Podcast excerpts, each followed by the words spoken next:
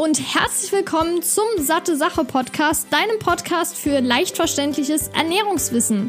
Mein Name ist Laura Merten, ich bin 24 und studierte Ökotrophologin. Ein frohes neues Jahr und willkommen zurück hier beim Satte Sache Podcast. Es gab jetzt schon etwas länger keine Episode mehr. Das lag unter anderem natürlich daran, dass es die Feiertage waren und dann noch Silvester und alles. Und ich hatte leider eine Kehlkopfentzündung, was natürlich gerade für den Podcast etwas schlecht war. Und deshalb konnte ich auch leider keine aufnehmen. Aber ich bin jetzt wieder zurück und zwar mit einem Special Guest, den du vielleicht schon kennst, dem Jan Rhein. Wir hatten schon mal eine Episode aufgenommen, da ging es um die Frage, ist Kaffee gesund oder ungesund?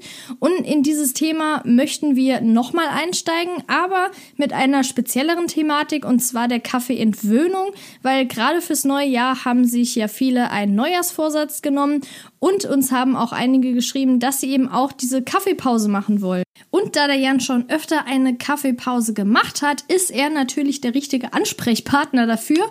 Und jetzt gibt's einfach mal ein paar Tipps, wann es denn Zeit ist, überhaupt eine Kaffeeentwöhnung zu machen und eine Checklist, wie man eine Kaffeeentwöhnung macht, die eben sanft ist und jetzt nicht so einen kalten Entzug. Und deshalb interviewe ich jetzt den Jan ein bisschen zu diesem Thema. Herzlich willkommen hier beim Satte Sache Podcast. Ja, schön, dass ich wieder da sein darf. Hi. Du hast ja jetzt schon öfter eine Kaffeepause gemacht. Und jetzt vielleicht kurz zum Einstieg. Was hast du denn da genau gemacht? Beziehungsweise, was war denn der Grund bei dir? Der Grund ist, würde ich sagen, so ein bisschen auch meine, ja, meine Art, wie ich ansonsten bin, weil ich gern mal so Dinge ausprobiere, die ein bisschen anders laufen oder anders sind als das, was ich sonst so mache. Das habe ich ja auch letztes Jahr gemacht, indem ich dann zum Beispiel das komplette Jahr auf Social Media Kanäle eben verzichtet habe, also Facebook, Instagram, ja. Twitter und so weiter. Das mache ich auch sonst sehr, sehr gerne mal, einfach mal so eine Routine zu durchbrechen. Und das mit dem Kaffee kam daher, dass ich irgendwann gemerkt habe, dass ich einfach gar keinen Effekt mehr vom Koffein spüre.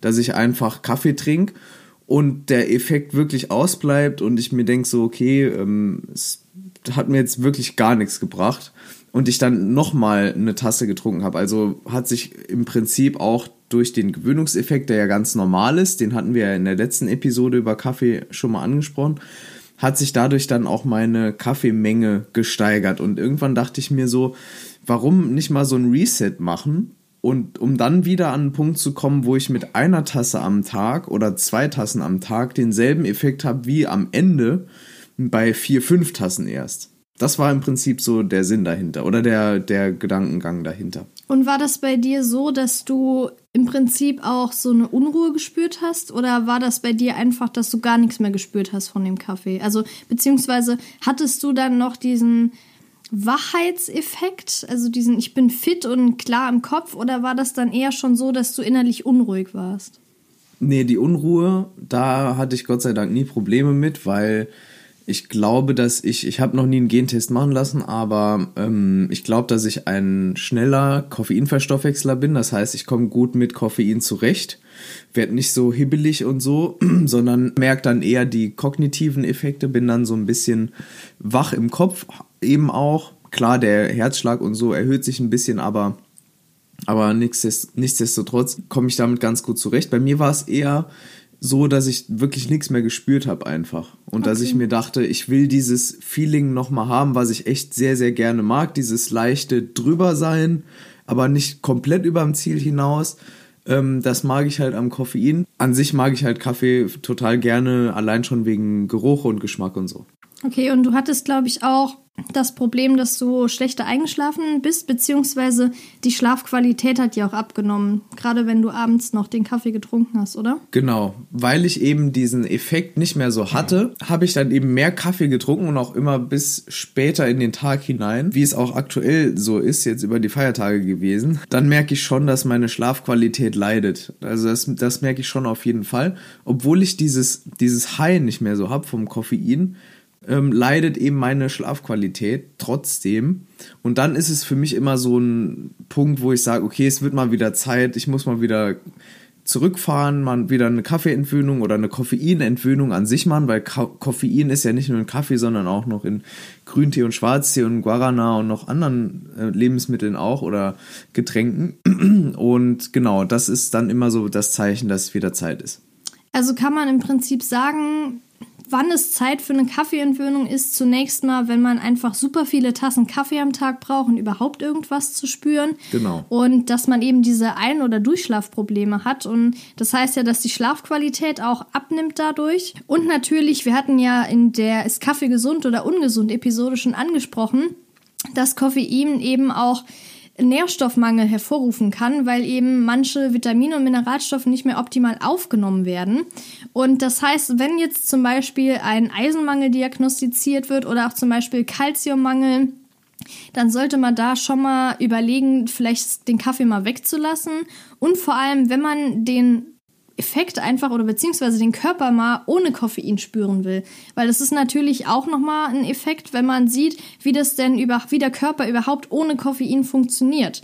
Und ich würde sagen, das sind jetzt mal vier Aspekte, die man auf jeden Fall ja einfach dran denken soll. Und genau. was ich noch gerne anführen will zu dem letzten Punkt ist, wir sind, und das ist wichtig zu verstehen, wir sind ja permanent außerhalb unseres normalen Werkszustands, wie, wie ich es jetzt mal so nennen will.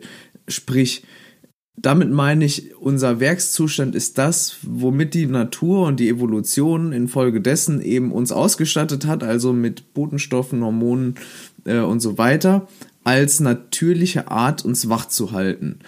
Und jetzt ist es so, wir nehmen den ganzen Tag über Substanzen zu uns, die unsere kognitive und körperliche Leistungsfähigkeit steigern. Dazu zählt auch Koffein, mhm. dazu zählt aber auch sowas wie Theopromin und dazu zählt im Prinzip auch sowas wie Zucker. Und es, ich finde es immer ganz gut, wenn man mal so eine Phase hat, wo man wirklich mal so ein Reset macht und, und auch seinem natürlichen Selbst näher kommt, um einfach zu sehen, wie das denn so, so ist und war ähm, wenn man eben nicht aufgeputscht ist. Und deshalb finde ich, ist auch so die Zeit im neuen Jahr so der Januar, der ist ja bei vielen eh so ein Monat, da passiert jetzt nicht allzu viel. Also da klar, es gibt natürlich Branchen, da ist es anders, aber in den meisten Fällen ist es so, dass erst am 15. Januar so wieder richtig alles losgeht, wenn man ganz ehrlich ist, weil davor denkt man noch an die Feiertage und an die Familie und an den eventuellen Streit, den es gab oder an irgendwelche lustigen Sachen und ist noch so halb im, im, im äh, wieder nüchtern werden und wieder sich erholen von dem ganzen Essen.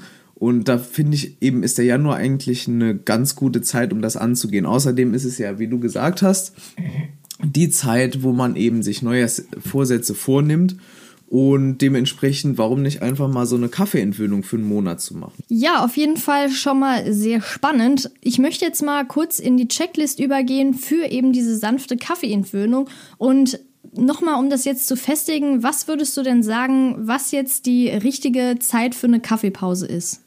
Das ist pauschal natürlich wie immer sehr, sehr schwer zu beantworten, aber es gibt ähm, ja so eine Daumenregel und da würde ich einfach sagen, stressarme Phasen eignen sich besonders, weil in stressigen Phasen will man ja Leistung bringen, sprich wenn eine Deadline bevorsteht oder wenn Klausuren anstehen oder wenn jetzt irgendwas Wichtiges ansteht, was im Privatleben ist und man einfach Leistung bringen will oder man nicht aus dem Gewohnten rauskommen will. Denn es heißt ja so schön, never change a running system. Also wenn es gerade läuft, würde ich es nicht machen.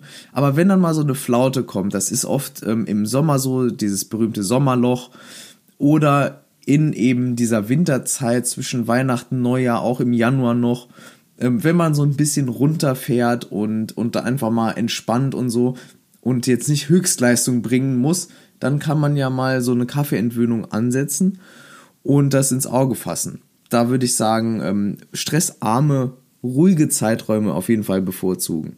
Okay, und gibt es jetzt zum Beispiel irgendwas, was man vorbereiten sollte, bevor man jetzt diese Kaffeepause einleitet?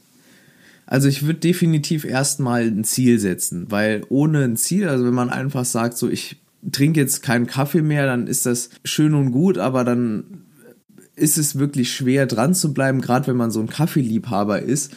Ähm, deshalb würde ich erstmal ein Ziel setzen. Ich finde so vier Wochen eigentlich angemessen. wenn es jetzt wirklich zu lange erscheint, dann kann man auch 14 Tage draus machen. Aber vier Wochen sind deshalb gut, weil man auf jeden Fall Entzugserscheinungen haben wird, gerade wenn man Vieltrinker war oder ist. Und äh, deshalb sollte man sich eben Zeit gönnen. Also eine Woche finde ich deutlich zu wenig. 14 Tage so das Minimum. Optimal finde ich persönlich vier Wochen ohne Koffein. Und da kann man nämlich auch, sage ich mal, die Langzeit oder die, die Effekte spüren, die eben erst nach einer Woche, nach zwei Wochen, nach drei Wochen einsetzen. Weil in der ersten Woche muss man sich wirklich äh, darauf einstellen, dass man ein paar Entzugserscheinungen hat. Das können sowas wie äh, Kopfschmerzen sein, äh, Erkältungsgefühl, aber auch ständige Müdigkeit, Abgeschlagenheit sogar, depressive Verstimmung. Man ist schlecht gelaunt und so weil eben der Stoff fehlt, der, das Koffein fehlt und das äh, führt eben zu Reaktionen im Körper. Das ist auch ganz gut nachgewiesen. Wie gesagt, Studien verlinkt die Laura wieder in der Beschreibung des Podcasts. Und ähm, deshalb würde ich auch sagen, erzählt definitiv deinem Freundes- und Bekanntenkreis davon, dass die jetzt auch nicht überrascht sind, wenn du auf einmal ein bisschen anders drauf bist, so die ersten Tage. Und auch ähm, dass du dran bleibst, weil wenn du gerade deinem Freundeskreis davon erzählst, dann ist es ja hoffentlich so, dass dein Freundeskreis dich nochmal pusht, dran zu bleiben, auch wenn es mal schwer wird. Oder sogar das selbst machen will, auch mal zum Testen. Das wäre sogar optim, also das finde ich richtig cool, wenn dann irgendwie noch zwei, drei Freunde sagen, ich mache da mit und dann macht ihr irgendwie vielleicht sogar eine kleine Challenge draus oder motiviert euch einfach gegenseitig, weil ich sag's aus Erfahrung, die ersten Tage können ein bisschen anstrengend sein, sage ich jetzt mal, oder ein bisschen schwierig da dran zu bleiben. Und genau, das, das sind so die Dinge, die man vorher machen soll in der Planung. Und dann geht es natürlich darum, dass man, ähm, finde ich zumindest, keinen kalten Entzug macht. Also jetzt nicht von heute auf morgen von fünf Ka Tassen Kaffee auf irgendwie null Tassen runtergeht, sondern dass man das Ganze ein bisschen langsamer angeht, so einen, so eine, das, den Kaffeeentzug ähm, langsam beginnt, indem man den Koffeinkonsum ausklingen lässt. Das heißt, zum Beispiel von fünf Tassen erstmal auf zwei Tassen runtergehen, von zwei Tassen auf null Tassen Kaffee und dafür irgendwie eine Tasse Grüntee runtergehen am Morgen und dann vom Grüntee schließlich auf wirklich kein Koffein runtergehen. Das hat jetzt bei mir besser funktioniert als wirklich so ein kalter Entzug. Und was würdest du sagen, was so der optimale Zeitraum ist, um erstmal von den fünf auf zwei Tassen und dann auf Grün- und Schwarztee runterzukommen? Erstmal, bevor du jetzt wirklich gar keine Kaffee mehr trinkst oder Koffein? Ich würde sagen, eine Woche. Also man kann es okay. rausziehen und so, aber ich finde, eine Woche ist eigentlich ganz cool. Ähm, man kann auch, je nach, das kommt auch auf die ähm, Menge an, die man Kaffee, an Kaffee konsumiert. Ähm, man kann es auch so in drei Tagen machen. Ne? Also von fünf Tassen dann am ersten Tag auf zwei, dann irgendwie am zweiten Tag auf Grüntee umsteigen und so. Aber da ist halt die Gewöhnungszeit ist da sehr, sehr kurz. Deshalb, wenn man jetzt fünf Tassen trinkt, finde ich eine Woche gut. Wenn man jetzt eh nur zwei, drei Tassen trinkt, dann kann man es auch in drei Tagen machen. Dann kann man theoretisch auch von drei Tassen Kaffee auf dann erstmal eine runtergehen und die eine dann zwei Tage halten und von der einen Tasse dann sozusagen in den direkten Entzug quasi gehen. Mhm. Das geht aber auch. Und ansonsten finde ich, probiert man durch und macht einfach öfter mal so eine Kaffeeentwöhnung und dann sieht man ja, was einem gut taugt. Ja, finde ich gut. Und gibt es so, weil ich glaube, viele brauchen ja auch so ein bisschen Motivationsschub und so einen Ansporn. Und gibt es jetzt zum Beispiel was, wo du sagen würdest, das hilft auf jeden Fall zum Durchhalten oder das hat dich am meisten motiviert? Gibt es da irgendwas, was du mitgeben kannst? Ich finde zum einen die Neugier, den eigenen Körper von einer anderen Seite kennenzulernen. Das mhm. ist bei mir ein sehr, sehr großer Ansporn. Wenn das nicht nützt, dann einfach die gesundheitlichen Vorzüge in Anführungszeichen. Ähm, wir hatten in der letzten Episode schon drüber gesprochen, dass für die meisten Menschen, zumindest für die schnellen Koffeinverstoffwechsler, Koffein kein Problem ist, gesundheitlich. Ähm, und da würde ich sagen, trotzdem profitiert man natürlich davon, dass man so ein bisschen, ne, dass diese Mechanismen im Körper schont, die mit Koffeinkonsum eben gefordert werden. Es wird ja dann Adrenalin ausgestoßen und andere äh, Stoffe und so weiter. Ne? Die Alarmbereitschaft wird erhöht. Man fährt also den Körper in so einen ich sag mal, Ruhezustand eher runter. Mhm. Das kann auch ganz schön sein, einfach, ähm, wie gesagt, den Körper von der anderen Seite kennenlernen, den Körper ein bisschen zur Ruhe bringen, ein bisschen schonen, um dann wieder auf vielleicht die nächste äh, stressige Phase hinzuarbeiten oder ihn, ihn vorzubereiten. Dann wirkt der Kaffee auch wieder. Das war bei mir so auch eine Motivation, dass ich gesagt habe, ich will wieder diesen geilen Effekt, den ich so liebe am Kaffee. Der der Grund ist, warum ich das überhaupt trinke. Ähm, und der war eben weg mit der Zeit. Und vor allem, ja, dieses ähm, wieder nicht so viel brauchen, nicht so abhängig sein. Auch dieses Gefühl haben, dass man unabhängig ist von diesem Stoff, von dieser Substanz, von, von dem Koffein, Unabhängigkeitsgefühl eben sich selbst näher kommen, zur Ruhe kommen und eben sich dann aber auch wieder freuen, Kaffee trinken zu können. Das waren so bei mir die Motivationen. Sehr cool. Das war jetzt schon etwas ausführlicher, was natürlich super ist, weil man sich dann auf jeden Fall was darunter vorstellen kann. Ich möchte es aber wie eigentlich in jeder Episode noch mal kurz zusammenfassen. Wann ist es überhaupt Zeit für eine Kaffeeentwöhnung? Also es ist wichtig, gerade, ich glaube, das ist so der größte Aspekt, dass man irgendwann diesen Effekt von dem Koffein nicht mehr merkt. Also wenn man zum Beispiel nach vier oder fünf Tassen oder sogar mehr nichts mehr spürt, sollte man wirklich mal um diese auch innere Unruhe vielleicht ein bisschen zurückzustellen, wirklich mal auf Koffein zu verzichten. Oder wenn man eben zum Beispiel unter Ein- und Durchschlafproblemen leidet, wenn man zum Beispiel einen diagnostizierten Nährstoffmangel von beispielsweise Eisen, Calcium, Vitamin C oder so merkt beziehungsweise dass das festgestellt wurde, oder wenn man einfach mal seinen Körper unter Normalbedingungen spüren möchte. Und so eine kleine Checklist war ja, dass man auf jeden Fall diese Kaffeeentwöhnung in keinen stressigen Phasen machen sollte, wo man eben Höchstleistung erbringen sollte, sondern eher in ruhigen Zeiträumen und dass man sich vorher auch ein Ziel setzt. Jetzt zum Beispiel zu sagen, vier Wochen, was ja optimal ist, jetzt eine Woche ist vielleicht schon ein bisschen zu wenig. Das ist ja eigentlich auch für viele Sachen zu wenig, weil man eben dann erstmal diese Entzugserscheinungen hat und dann vielleicht nur zwei, drei Tage, wenn überhaupt, sich wirklich richtig spürt. Und das ist eigentlich schade, weil dann hat man den Effekt gar nicht mehr so extrem. Und man sollte natürlich vorher aus seinem Umfeld ein bisschen Bescheid sagen, dass die etwaige Auswirkungen zum Beispiel jetzt nicht so ernst nehmen und sich keine Sorgen machen und es einfach darauf zurückzuführen können und vielleicht sogar angespornt sind, das Gleiche mal zu machen.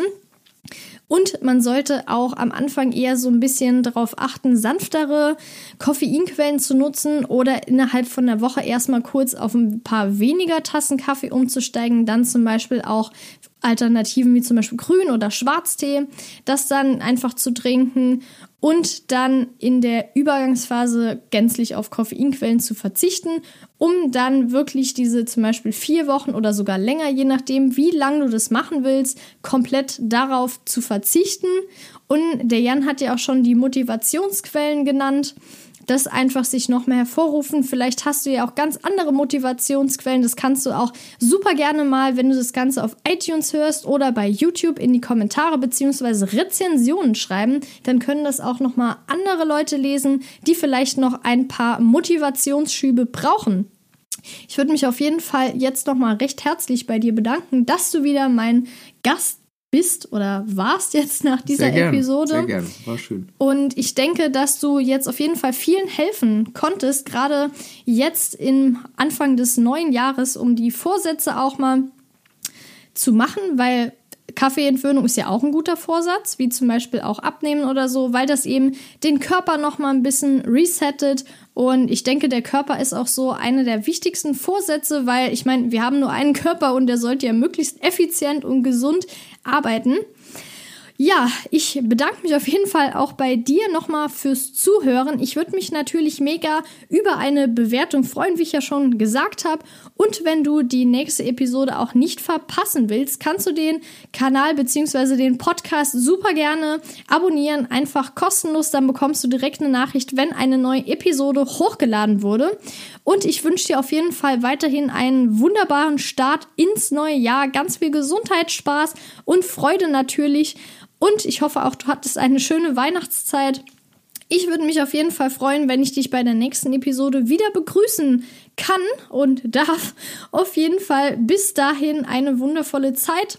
Deine Laura.